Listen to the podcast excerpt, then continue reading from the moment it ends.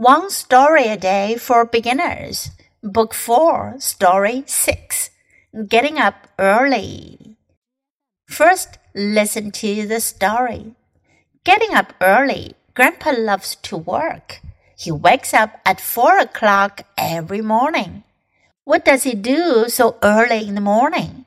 He cleans the street. He often says, I'm happy that I can work.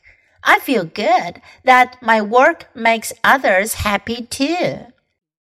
My grandpa is the best. I hope I can be like him when I grow up. But I don't know if I could get up that early.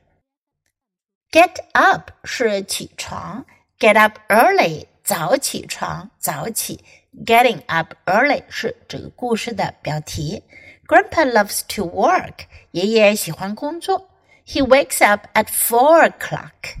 他早上呢四点钟就起来了。Every morning，每天早上。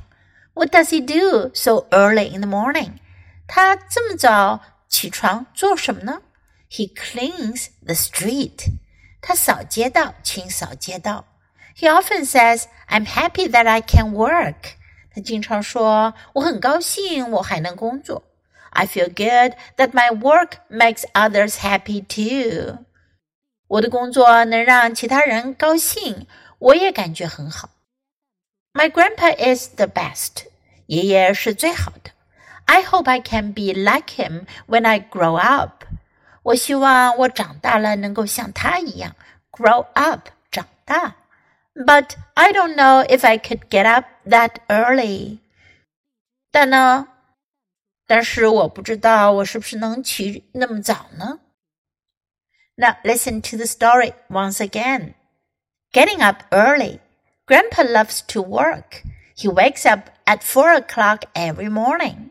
What does he do so early in the morning? He cleans the street.